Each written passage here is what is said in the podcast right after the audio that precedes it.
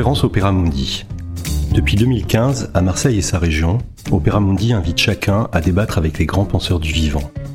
Des conférences qui mettent en récit un monde en plein changement et revisitent les relations qui le rendent habitable. Diplomatie avec le monde sauvage. Conférence donnée par le philosophe Baptiste Morisot le 14 janvier 2017 au FRAC Provence Alpes Côte d'Azur à Marseille. Bonsoir à tous. Merci d'être venus si nombreux. Euh, je suis un petit peu impressionné par votre votre présence ici. Je reconnais quelques visages euh, et puis il y en a beaucoup qui sont parfaitement nouveaux pour moi. C'est pas un exercice facile parce que euh, je sais pas qui d'entre vous euh, s'intéresse à ce sujet du loup, de nos rapports à la nature. Je sais pas qui parmi vous a lu le livre et qui ne l'a pas lu. Et donc j'ai dû un peu creuser les méninges pour trouver une manière de vous parler euh, de la manière la plus euh, la plus généreuse possible, euh, malgré le fait que j'ignore complètement qui vous êtes et qui vous pouvez bien être. Et donc j'ai trouvé un chemin, un chemin qui m'anime en plus personnellement, ce qui a l'avantage de résoudre deux problèmes en un. Donc merci à Opera Mundi pour l'invitation. je suis content de pouvoir parler de, ces questions ici.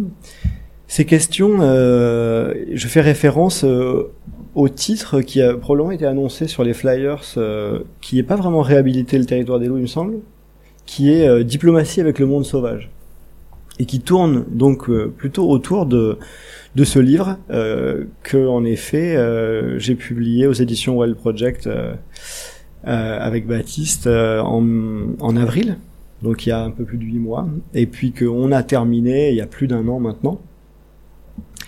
Et ce livre donc qui euh, soutient euh, cette idée, euh, ou qui en tout cas qui a pour titre cette métaphore suivant laquelle ça a du sens de penser à une diplomatie avec le monde sauvage.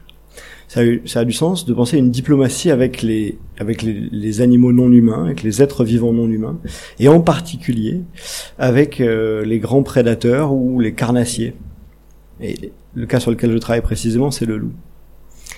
Alors avec un peu de recul, il, m'est apparu assez vite, enfin il m'apparaît maintenant euh, très clairement euh, le caractère euh, farfelu, voire absurde de mon titre. Baptiste, d'ailleurs, je te remercie de l'avoir soulevé à l'époque.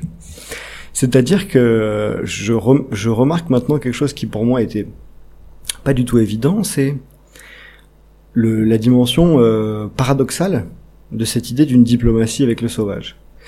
Euh, c'est pas du tout par goût de la provocation que cette idée euh, m'est apparue et que je l'ai défendue. Euh, mais la provocation est là, puisque par définition, la diplomatie euh, se définit comme l'un des rapports les plus euh, exigeants en termes de paroles partagées, de capacité à faire des conventions, de capacité à se mépriser, à se maîtriser, pardon, de capacité à dialoguer, donc faire palabre. Alors qu'en face, euh, le sauvage euh, et les loups en particulier ne sont probablement pas euh, des modèles de dialogue rationnel.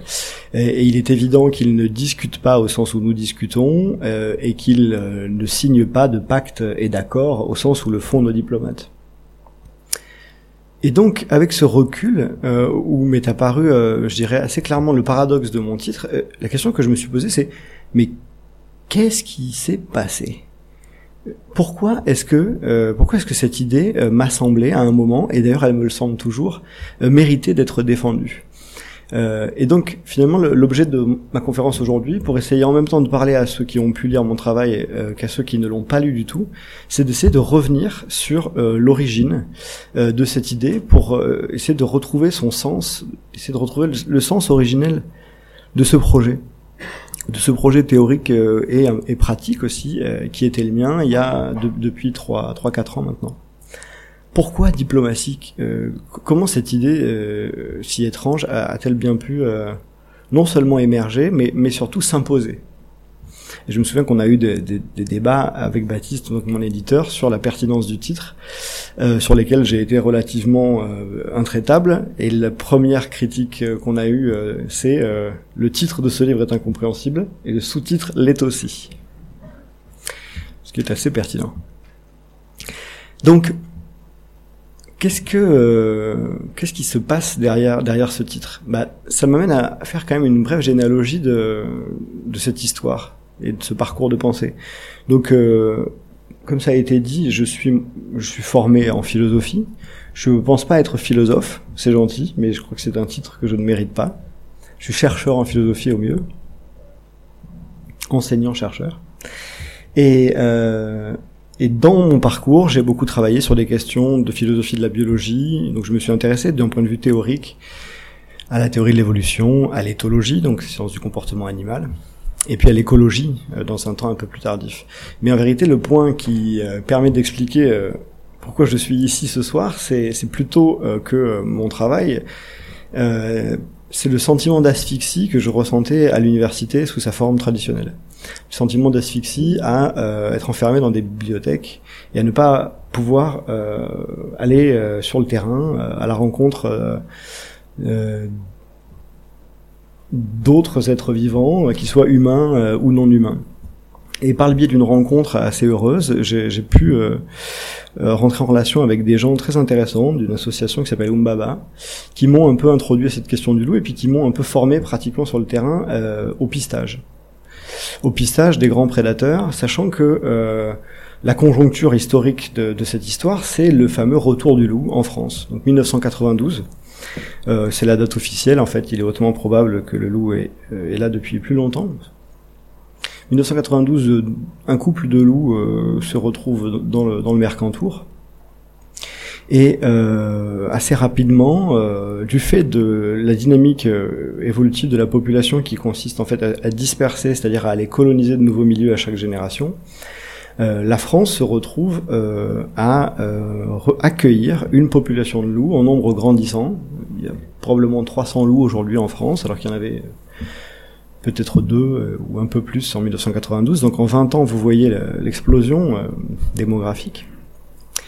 Et euh, vous connaissez bien entendu les problèmes que ça a posé à l'égard, que ça pose encore à l'égard du pastoralisme, donc des éleveurs et des bergers, essentiellement des troupeaux de moutons. Ce qui a donné un écho à ce problème du, dans le champ médiatique, avec des récupérations politiques multiples. Bon, personnellement, depuis très longtemps, j'arpentais euh, les montagnes des Alpes-Maritimes ou des Alpes ou du Var, et c'était un endroit dans lequel il était imaginable qu'il y ait des loups. Et puis euh, un jour, j'ai appris que ces montagnes dans lesquelles je marchais depuis toujours étaient peuplées de loups depuis des années sans que je le sache. Et dès lors que vous savez que les montagnes que vous traversez sont peuplées de loups, la texture du paysage change complètement. L'ambiance euh, de ce que c'est qu'une randonnée change complètement. Et c'est à la lumière de ce retour qu'il y avait quelque chose d'intéressant en fait à aller sur la piste de cet animal, à essayer de comprendre comment il fait territoire parmi nous, comment il, il impose son mode de vie, comment il construit euh, son existence collective de meutes, entre les meutes, euh, sur des territoires qu'on croyait connaître si bien. Et alors, la philosophie dans tout ça, c'est quelque chose qui est pas évident à justifier au premier abord, même si moi ça m'a semblé tout de suite euh, de première importance. En fait, non seulement le loup est de retour depuis 1992, mais euh, l'ensemble des tentatives pour résoudre le problème politique qu'il pose depuis 1992 est en échec. Euh, je sais pas quelle est votre familiarité avec le dossier, mais ça fait 20 ans maintenant qu'on essaie de mettre en place euh, des solutions, et ces solutions euh, pratiquement échouent. Et personnellement, dans ma trajectoire philosophique, j'ai été beaucoup influencé par un penseur américain qui s'appelle John Dewey, ou Dewey, un pragmatiste américain du début du siècle, penseur assez extraordinaire, qui euh, soutient cette thèse suivant laquelle la pensée, la pensée philosophique, commence là où échoue euh, le comportement impulsionnel et l'habitude. Son idée assez simple, c'est que dans la vie de tous les jours, on résout la plupart de nos problèmes sans avoir besoin de réfléchir ou bien par la pulsion, ou bien par l'habitude. Et puis parfois, il s'avère que euh, l'habitude ou la pulsion échoue à résoudre le problème. Et la thèse de Dewey, c'est que dans ces situations-là, il faut commencer à faire de la philosophie. Parce que ce que l'échec révèle, c'est que euh, la carte avec laquelle vous vous orientez dans cette situation, dans cette expérience, est faussée. Qu'elle ne vous donne pas la bonne signalétique, qu'elle ne vous indique pas les bons acteurs en présence et qu'elle ne vous oriente pas euh, sur les bons chemins. Et à l'égard du loup, ça, ça m'a semblé très vite euh, très symptomatique. Euh, le fait que le retour du loup forçait les acteurs en présence, que ce soit des hommes politiques, que ce soit des porte-paroles du pastoralisme ovin, que ce soit des associations de protection de la nature, ce retour forçait tout le monde à exprimer ce que d'habitude on ne dit pas, qui est notre conception philosophique de la nature, qui est notre métaphysique de la nature. Et notamment, j'ai été frappé un matin en lisant, en ouvrant le journal Nice Matin, et en voyant euh, Christian Estrosi, donc euh, ancien champion de motocyclette, euh, exprimer une thèse métaphysique sur les rapports entre l'homme et la nature. Et précisément pour répondre au cas du loup. Et donc il demandait publiquement que soit reconnu, je cite, le principe de l'absolue priorité et suprématie des humains sur le reste de la nature pour euh, régler euh, le cas du loup. Alors, si le loup amène les champions de motocyclette à faire de la métaphysique, c'est probablement euh, qu'il y a là un peu de philosophie à faire. Alors les, deux positions en présence, je crois qu'elles étaient assez bien incarnées. Donc d'un côté par cette position de cette position de Christian Estrosi, le, loup euh, serait un carnassier qui vient nous disputer notre prééminence sur la terre. Euh, et euh, ce faisant, il remet en cause conjointement donc notre élection. Nous, nous, avons, nous sommes l'espèce élue qui est vouée à posséder et exploiter l'ensemble du reste du vivant qui sont des ressources à, à portée de main. Et puis, parallèlement, ça faisait aussi ressortir dans cette conception euh, des rapports entre les humains et la nature, euh, l'idée suivant laquelle euh, la nature était quelque chose, comme le dit John Baird Callicott, qui est un philosophe américain qui a été publié par Baptiste et qui m'a vraiment initié à la philosophie de l'environnement. Cette idée suivant laquelle, dans notre, dans une certaine conception de la nature, qu'on hérite d'après Callicott du judéo-christianisme, d'une certaine interprétation du judéo-christianisme, euh, on considère la nature comme quelque chose d'inabouti, d'intrinsèquement inaccompli, qui doit être discipliné, qui doit être dompté par notre action rationnelle pour enfin, euh, je dirais, accéder à son épanouissement. Et ce phénomène était euh, cette thèse philosophique est quand même assez forte, hein, et que d'habitude on ne dit pas. Elle, s'exprime dans nos pratiques. Euh, quand, quand, on, quand on se reconnaît dans ses idées, euh, le loup forçait les gens à, la formuler. Et en face de cette, de cette philosophie-là, euh, d'autres acteurs, parfois aussi un peu radicaux, notamment certains, certains groupes de protection de la nature, et parmi eux les, plus, les plus remontés, soutenaient la thèse suivant laquelle, à l'inverse, non, le loup n'était pas un animal nuisible, qui venait remettre en cause notre suprématie et qui exige d'être maté pour que nous civilisions la Terre, ce qui est notre censément notre destin dans cette philosophie-là.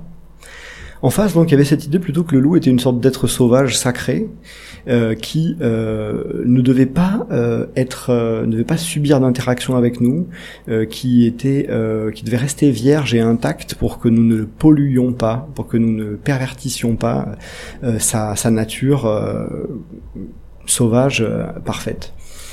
Et ces deux options, finalement, proposaient des modes de gestion pratiques qui, qui tous deux sont très problématiques.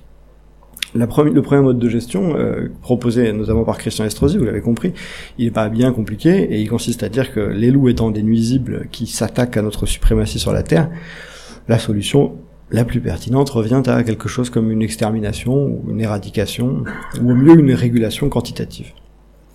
Et en face, il y avait la thèse sur laquelle le loup étant un être sauvage sacré, je caricature bien sûr, hein, mais c'est pour les besoins de, de la démonstration. Le loup étant un être sauvage sacré, euh, il fallait surtout pas rentrer en contact avec lui, on pouvait pas agir sur son comportement, et toute tentative d'essayer de euh, d'interagir avec lui pour notamment lui signifier des limites euh, dans son comportement, pour lui signifier euh, qu'il pouvait pas venir attaquer les troupeaux de moutons impunément, était considéré comme un comme un sacrilège, comme une tentative d'éduquer les loups le problème, c'est que les loups sont pas vraiment d'accord avec ça. Euh, eux ne nous estiment pas suffisamment sacrés pour estimer que euh, euh, ils doivent rester à distance. Et conséquemment, et ça c'est la nouvelle donne qui est assez intrigante et qui redouble le besoin de philosophie. le loup aujourd'hui, le loup français tel qu'on le connaît, ne vient pas s'installer dans des vallées secrètes, inaccessibles, qui seraient des symboles de sauvagerie pure. Le loup vient s'installer tout contre nous. C'est un animal qu'on appelle en, éthologie interstitielle, qui a cette propension euh, de transformer son comportement à notre contact, et qui euh, vient se, coller dans les, dans interstices de notre occupation du territoire. Ça a été très bien montré par des éthologues euh, scandinaves, Pulainen notamment, et puis par Luigi Boidani, qui est un grand éthologue italien, qui a notamment documenté l'existence d'une meute qui a fait sa tanière dans une maison abandonnée. Même pas dans une ruine, dans une maison abandonnée. Ça, je crois que c'est un symbole qui cristallise vraiment le, personnage du nouveau loup euh, qui est euh, parmi nous et que ça nous force à penser autrement euh, les relations qu'on est susceptible d'entretenir avec cette nature sauvage. On peut plus se contenter de l'idée suivant laquelle il y a le monde humain qui est voué à être domestiqué, rationalisé, exploité de manière optimale, et puis il y aurait des poches de nature sauvage qu'on laisserait à distance, qu'on repousserait, et qui seraient des endroits qu'on sanctuariserait, où les animaux seraient un peu muséifiés, puis on pourrait aller les voir le week-end euh, en ramenant euh, nos poubelles. Cette, cette, position, mm, qui, dont on hérite en grande partie d'une certaine tradition euh, environnementaliste américaine, n'est pas possible dans le cas du loup. Le loup refuse catégoriquement de rester dans une quelconque nature sauvage, il refuse catégoriquement de rester dans des zones. Euh, de fait, le loup est un, immense voyageur. Chaque génération, des, loups de 1 à 2 ans, qu'on appelle des dispersants, quittent la meute euh, parce qu'ils en ont marre de l'autorité parentale ou euh, parce que de fait, euh, ils éprouvent le, désir ou le besoin d'aller fonder leur propre leur propre meute, leur propre dynastie, et ils partent parcourant jusqu'à 300, 400, parfois 1000 kilomètres, traversant les frontières, traversant les autoroutes, traversant les fleuves, traversant les lignes TGV, se moquant éperdument de toutes nos tentatives euh, de quadriller le territoire, et conséquemment, ils sont là, collés à nous, tout contre nous, contre mais tout contre, comme dit l'autre. Et la question devient euh, comment peut-on euh, repenser nos relations à eux dans ces conditions? Alors, ça m'amène à cette fameuse euh, cette fameuse histoire de la diplomatie. à l'origine de, de, de, cette métaphore, parce que c'est bien une métaphore à l'origine, vous le sentez bien, il y avait le sentiment suivant lequel les, les mots les concepts qu'on utilise pour parler des choses ne se contentent pas de les représenter. Qu'ils ont un pouvoir beaucoup plus grand et qu'on a à leur égard une responsabilité proportionnelle à ce pouvoir.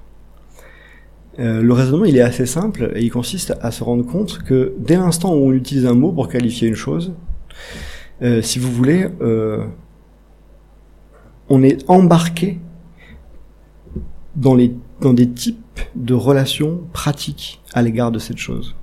Pour le dire assez simplement, si vous appelez le loup un nuisible, le type de relation que vous pouvez envisager avec lui euh, est déjà codé dans le terme. La meilleure chose à faire, c'est de l'éradiquer, ou alors euh, il faut le réguler, mais dans tous les cas, la gamme d'actions possibles est contrainte par le mot que vous avez choisi. Si jamais vous estimez à l'inverse que le loup est un, est un animal sauvage sacré, c'est pareil, la gamme de relations possibles que vous pouvez entretenir avec lui est, est close par le terme même. Et donc, la question devenait pour moi euh, d'imaginer la pratique philosophique euh, comme euh, une tentative pour euh, proposer de nouveaux mots. En, en faisant l'hypothèse que ces nouveaux mots auraient euh, le pouvoir de permettre d'autres types de relations, de pouvoir le pouvoir d'imaginer d'autres types de relations pratiques avec, ces, animaux en présence.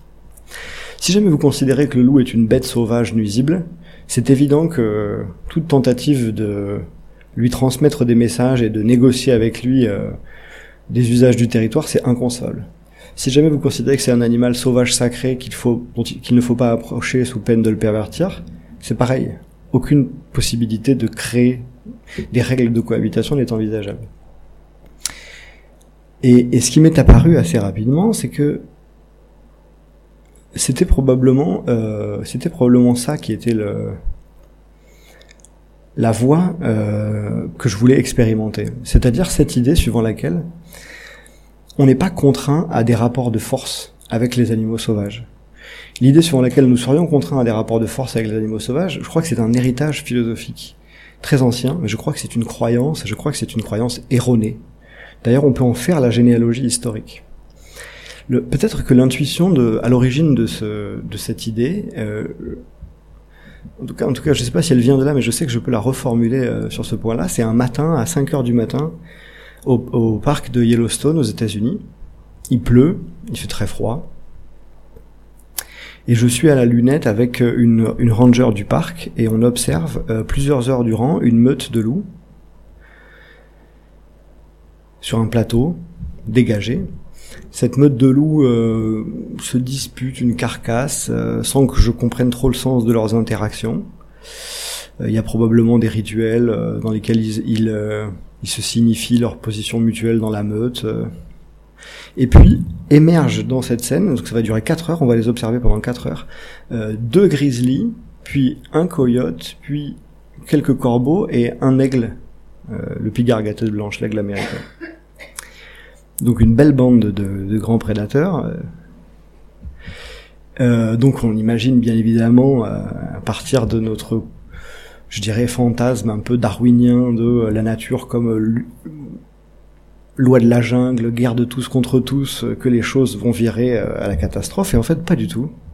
Pendant quatre heures, des communications auxquels je ne comprends rien s'établissent, euh, des périmètres euh, de tranquillité émergent, euh, un partage se, se, fait jour entre ces différents acteurs. Toute une série de signaux sont envoyés et ils finissent par, en, en, en, bonne intelligence, trouver un modus vivendi pour partager de manière relativement équitable cette fameuse carcasse de bison. Alors, là, c'est assez intriguant ce phénomène quand même, parce que si, si on veut bien faire justice aux implications philosophiques de ce type d'observation, qu'aujourd'hui on peut faire tout le temps, euh, grâce notamment au dispositif qui a été mis en place au Yellowstone, en fait, notre conception de la nature et des relations qu'on peut entretenir avec elle euh, disparaît complètement, enfin se transforme plus exactement. Le point du problème, c'est cette idée a, dont on a hérité, suivant laquelle euh, cette idée qui vient de la modernité, qui a été, je crois, formulée le plus nettement par les philosophes classiques, dont Hobbes, par exemple, dans le Léviathan, ce philosophe politique dont vous avez entendu parler, et qui a dit cette phrase euh, qu'on me ressort tout, le temps, euh, l'homme est un loup pour l'homme. Cette thèse suivant laquelle, euh, auparavant, avant que nous inventions la société et l'État, euh, nous étions en guerre. Tout le monde était en guerre. L'état de nature était un état de guerre de tous contre tous. Et heureusement, un jour, grâce à notre raison, nous humains, euh, avons euh, fait la paix. Nous avons passé contrat, ça s'appelle le contrat social. Et en passant contrat, nous sommes passés d'un état de guerre perpétuelle, qui était le nom de la nature, à un état de paix, euh, parce que grâce à la raison et à la parole, nous étions capables de faire la paix. Donc il y a cette idée que seuls les humains sont capables de faire la paix, que les humains ont inventé la paix grâce à la raison et à la parole pour sortir d'un monde de la nature qui est un état de guerre perpétuelle. Bon, si vous avez fait un tout petit peu d'éthologie, ça doit vous sembler complètement aberrant cette conception du monde. Et pourtant, elle est omniprésente dans nos représentations de la nature et de nos relations à la nature.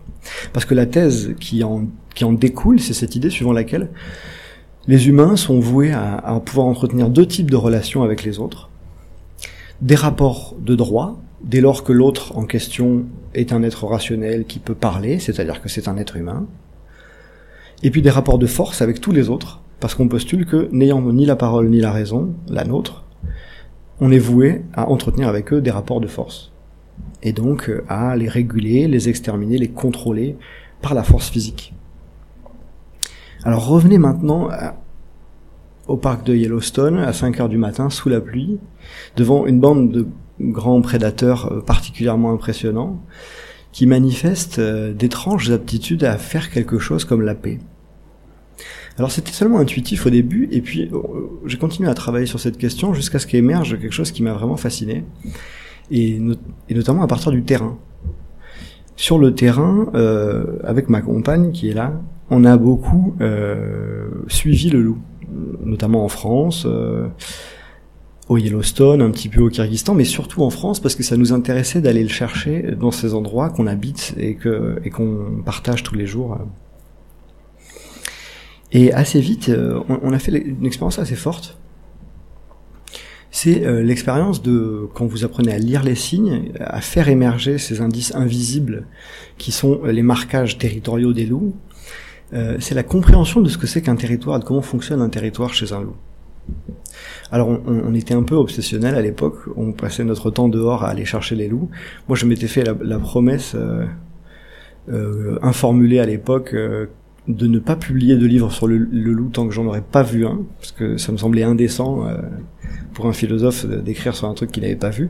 Le problème c'est que les loups sont vraiment très difficiles à voir, donc ça nous a pris quelques années.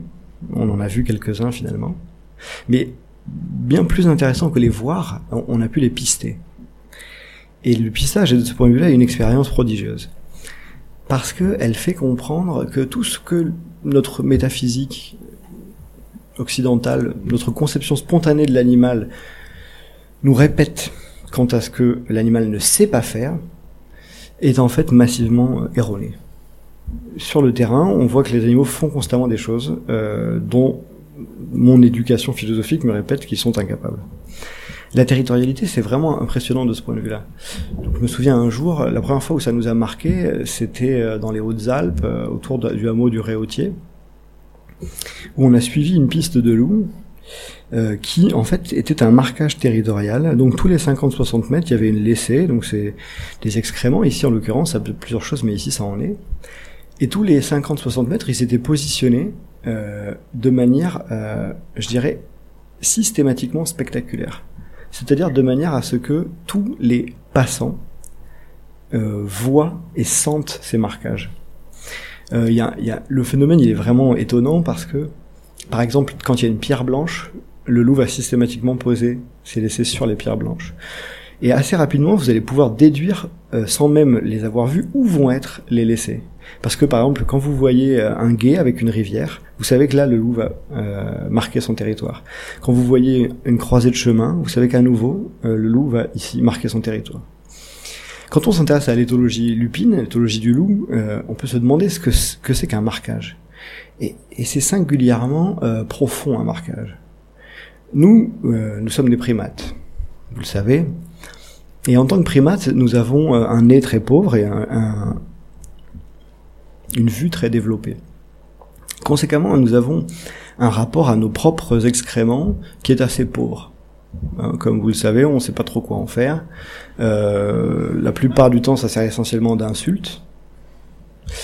Mais euh, chez d'autres animaux, et notamment chez les carnivores, euh, ce qui est pour nous, euh, je dirais vraiment euh, de la merde, joue un rôle euh, extrêmement important et extrêmement noble.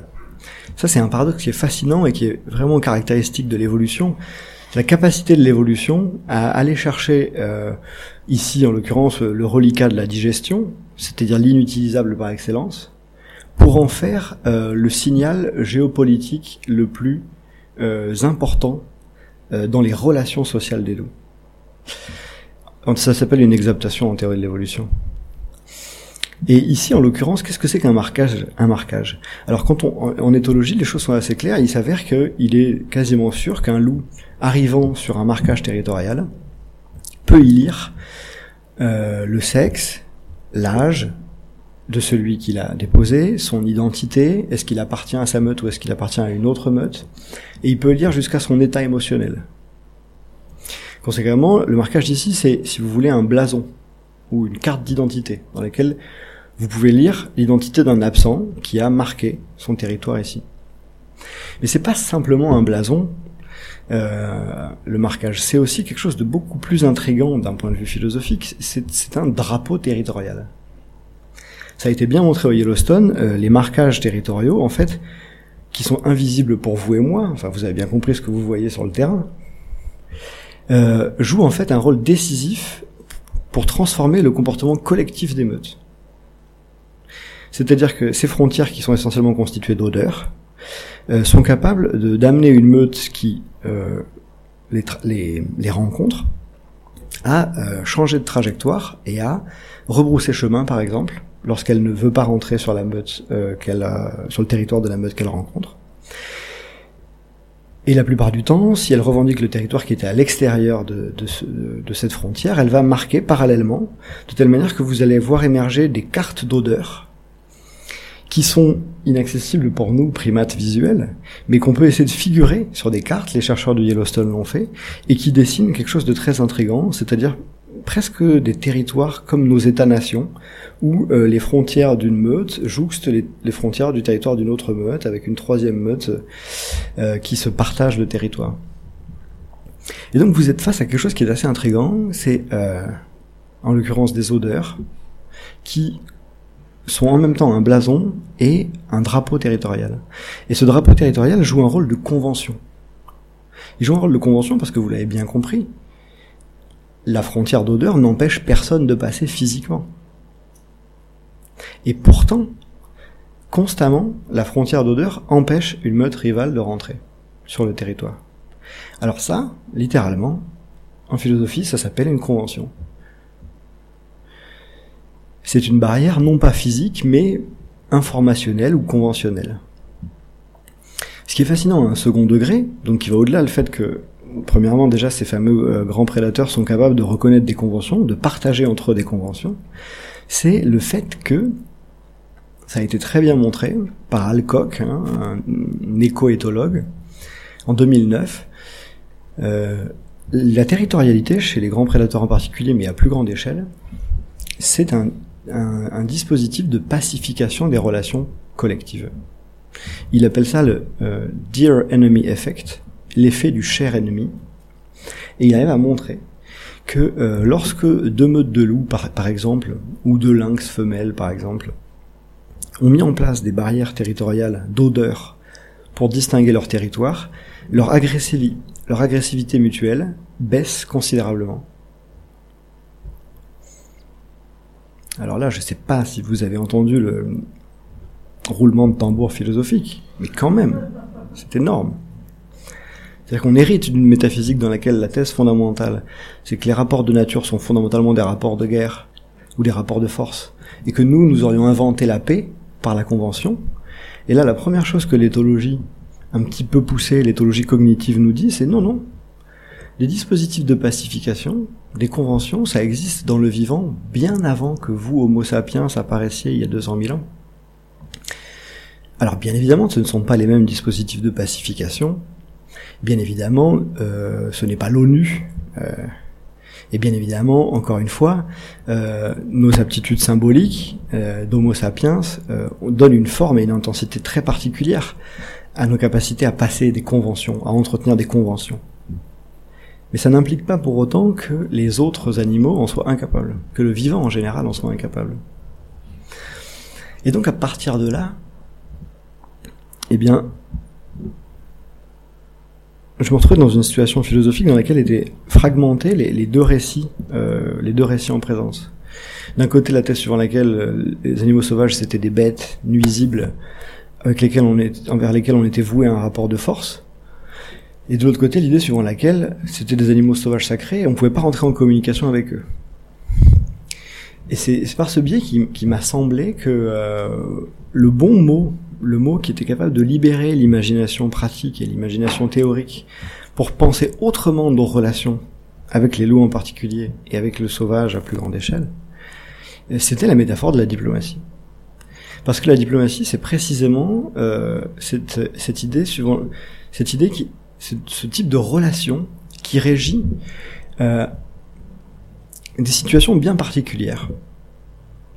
La situation euh, qui exige diplomatie, c'est la situation dans laquelle deux peuples étrangers cohabitent sur un même territoire, au point que, et cohabitent dans une situation conflictuelle, cohabitent, euh, je dirais, sans parler la même langue, de telle sorte qu'ils ne se comprennent pas et que les malentendus sont omniprésents. Ils cohabitent euh, sans comprendre les us et coutumes de l'autre peuple, et de, de, cette manière, en interprétant euh, souvent de manière erronée euh, ce que fait euh, l'autre peuple. Et de ce point de vue-là, il m'a semblé qu'on pouvait, on pouvait faire ce pari que les relations qu'on entretient avec le loup méritaient d'être réenvisagées comme des relations diplomatiques. Le loup, c'est bien des animaux qui cohabitent avec nous sur un même territoire.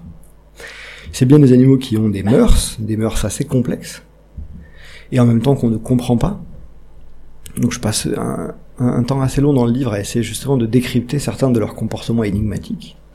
Par exemple, le surplus killing, ce comportement par lequel, euh, lorsqu'ils attaquent un troupeau, ils ont tendance à tuer beaucoup plus de bêtes qu'ils n'en mangent. Donc on comprend pas leurs mœurs, et puis on comprend pas leur langue a priori. Non seulement on comprend pas leur langue, ça c'est un fait, mais ils n'ont pas la même langue que nous. Nous avons une langue très particulière, de la syntaxe, de la sémantique. Euh, mais surtout, ils ne comprennent pas la nôtre. Enfin, celle avec laquelle on essaie de leur parler. Parce que la langue, en l'occurrence, que dans le modèle classique suivant lequel les animaux sont des bêtes sauvages qu'il faut contrôler par, la force, euh, le seul langage qu'on peut utiliser, c'est celui des barrières physiques euh, ou des coups de fusil. Et il est avéré que les loups comprennent assez peu. Aussi bien les barrières physiques, qui passent leur temps à essayer de contourner, euh, que les coups de fusil, qui est un langage qui est somme toute assez pauvre. Et donc la question devenait, est-ce qu'il est envisageable euh, d'accéder à une forme de communication dans laquelle on puisse se comprendre à minima et dans laquelle surtout on puisse leur faire passer des messages, dans laquelle on, puisse leur signifier, par exemple, qu'ils sont pas les bienvenus ici, euh, ou qu'ils sont les bienvenus là, dans laquelle on peut leur signifier qu'il vaudrait mieux pas qu'ils continuent à attaquer ce troupeau, euh, parce que ça tend les relations et après c'est compliqué, alors au début, ça semblait vraiment farfelu comme idée.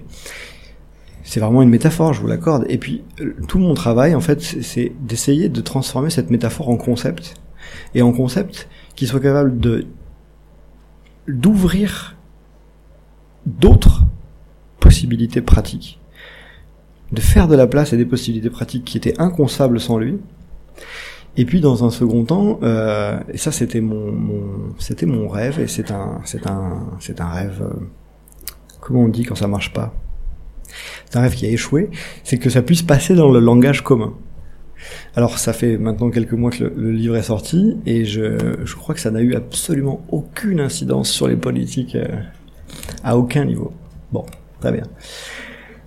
Alors quant au premier point, par contre, euh, ce qui était assez précieux pour moi, c'était de, d'interroger pratiquement si on a une autre carte pour s'orienter dans cette histoire, une carte dans laquelle on postule que on peut envisager des relations diplomatiques avec les loups, que c'est des êtres qui, qui sont intelligents, ça tout le monde le reconnaît, même les bergers, c'est d'ailleurs c'est leur, leur, grand problème, parce que les loups sont tellement intelligents qu'ils passent leur temps à déjouer les mesures de défense. C'est des animaux qui savent respecter des conventions, et conséquemment, est-ce qu'on peut pas leur envoyer des messages? Est-ce qu'on peut pas euh, leur signifier des limites? Est-ce qu'on peut pas rentrer avec eux dans des négociations? Des négociations qui parleraient leur langue, parce que, bien évidemment, la diplomatie dont je parle euh, est asymétrique. Elle est asymétrique au sens où euh, les loups n'y jouent pas le même rôle que nous. L'hypothèse que j'essaie de défendre dans le livre, c'est que nous, animal humain, sommes des animaux intrinsèquement diplomatiques. Nous sommes des spécialistes de diplomatie. Pourquoi? Parce que nous avons une intelligence extrêmement plastique qui doit nous rendre capables de comprendre comment les autres vivants pensent, comment ils agissent, comment euh, ils se comportent. Euh, les loups me semblent un peu moins intéressés euh, par notre fonctionnement. Je crois qu'il y a assez peu d'éthologie humaine euh, dans les meutes, de loups. Je crois qu'ils publient assez peu de livres sur d'anthropologie. mais cette asymétrie, il me semble qu'elle est vraiment importante parce que c'est elle qui révèle, je dirais, les responsabilités qui, de ce point de vue-là, sont les nôtres. Et cette métaphore de la diplomatie, c'est elle qui, ici, euh, m'a permis de, penser un peu autrement certaines initiatives qui jusque-là étaient considérées comme très marginales dans le champ.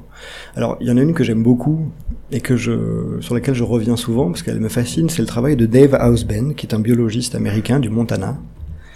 Un biologiste du Montana qui, euh, qui, je crois, a vu euh, avec beaucoup de lucidité philosophique, euh, ce que j'essaie de vous dire là en des termes euh, peut-être un peu maladroits ou difficiles. Il a tout simplement vu que d'un côté, il travaillait avec des éleveurs qui essaient de protéger leurs troupeaux en mettant des barrières très hautes qui ne parvenaient pas à empêcher les loups de passer.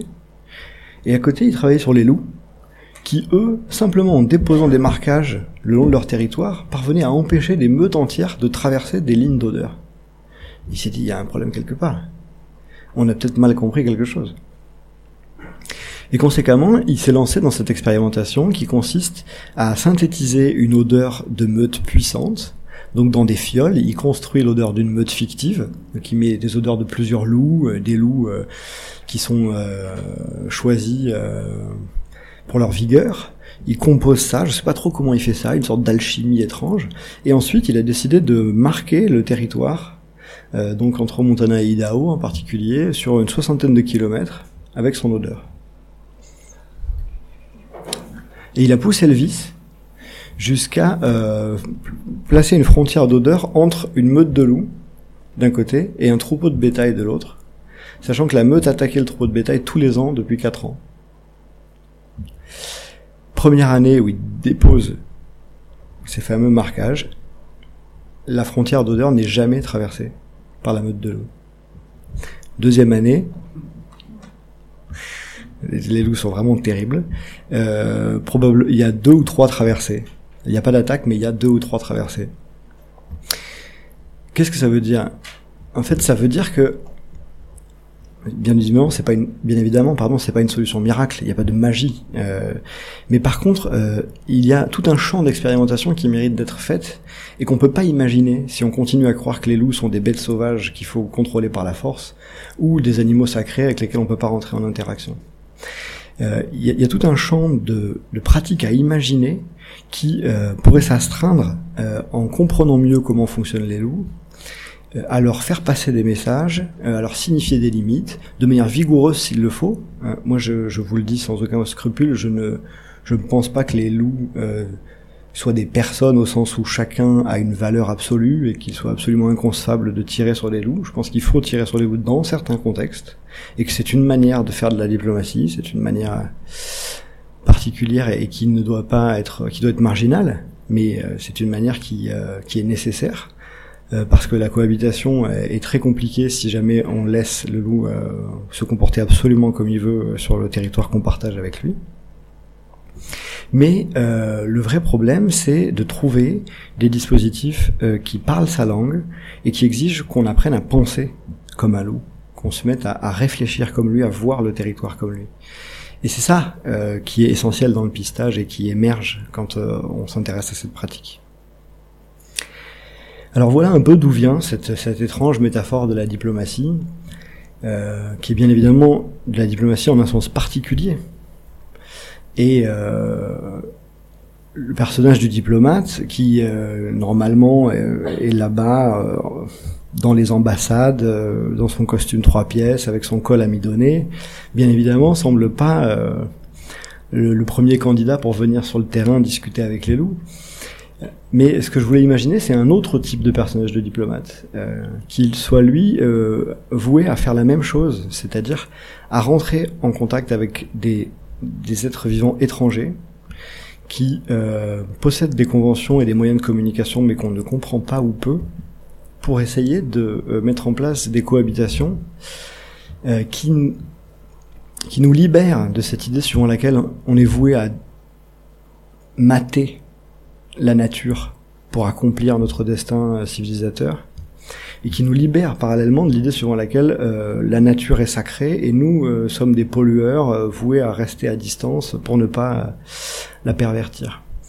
Et ça aboutit à cette idée suivant laquelle, au-delà du cas pratique du loup, le problème c'est d'essayer d'imaginer d'autres relations avec le vivant et avec le vivant sauvage en particulier. D'autres relations dans un monde, dans une conjoncture très particulière que vous connaissez, qui est double. Euh, le premier point de cette conjoncture, c'est ce qu'on appelle aujourd'hui, euh, avec ce terme à la mode, anthropocène. Mais peu importe le concept, l'idée fondamentale, c'est que euh, l'action humaine joue désormais un rôle tellement décisif. alors c'est pas les humains en particulier, c'est un certain type d'activité technologique essentiellement joue un rôle décisif sur le reste de la biosphère, de telle manière qu'il y a très peu d'écosystèmes qui sont aujourd'hui intacts, à distance, et que nous sommes embarqués à vivre exposés les uns aux autres à l'égard des autres espèces, des autres formes de vie. Et puis le second point, c'est bien évidemment la crise de la biodiversité. Et, et, la crise, quand je dis crise, il faudrait parler d'écocide au sens strict, c'est-à-dire qu'on est en train de, de les détruire, et on est en train de détruire un, un, un monde vivant euh, avec lequel on a coévolué euh, ces, derniers millions d'années. Et c'est dans ce cadre-là que la métaphore diplomatique, elle prend un sens, euh, je dirais, peut-être un peu plus large. C'est l'idée suivant laquelle le problème de la diplomatie, c'est d'apprendre à cohabiter avec des formes de vie qui sont qui ont une altérité, une altérité irréductible, mais avec qui, euh, pour autant, euh, je dirais, euh, il est plus pertinent d'essayer de vivre ensemble euh, que euh, de les détruire d'un côté ou euh, de les sanctuariser dans des microscopiques espaces de l'autre. Et la seule manière, il me semble, de d'imaginer des relations moins destructrices aux vivants, c'est d'essayer de leur restituer ce qu'il me semble notre philosophie leur a confisqué je crois qu'on a confisqué aux autres êtres vivants euh, toute une série de puissances, de capacités qui sont les leurs, notamment la capacité à communiquer.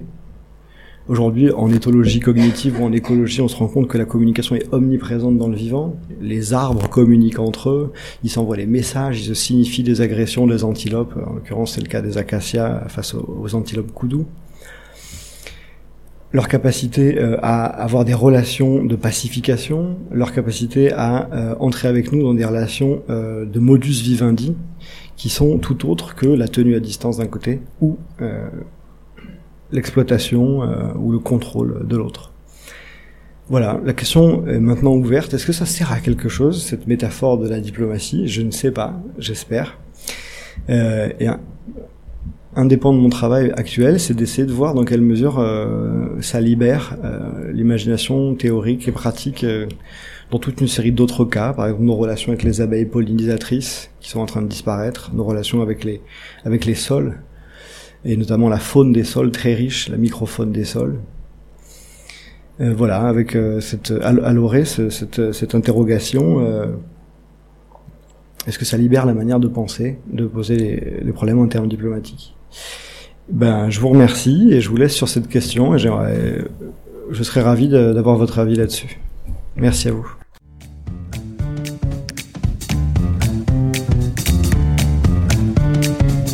Conférence Opéra Mundi. Depuis 2015, à Marseille et sa région, Opéra Mundi invite chacun à débattre avec les grands penseurs du vivant. Des conférences qui mettent en récit un monde en plein changement et revisitent les relations qui le rendent habitable. Diplomatie avec le monde sauvage, conférence donnée par le philosophe Baptiste Morisot le 14 janvier 2017 au FRAC Provence-Alpes-Côte d'Azur à Marseille.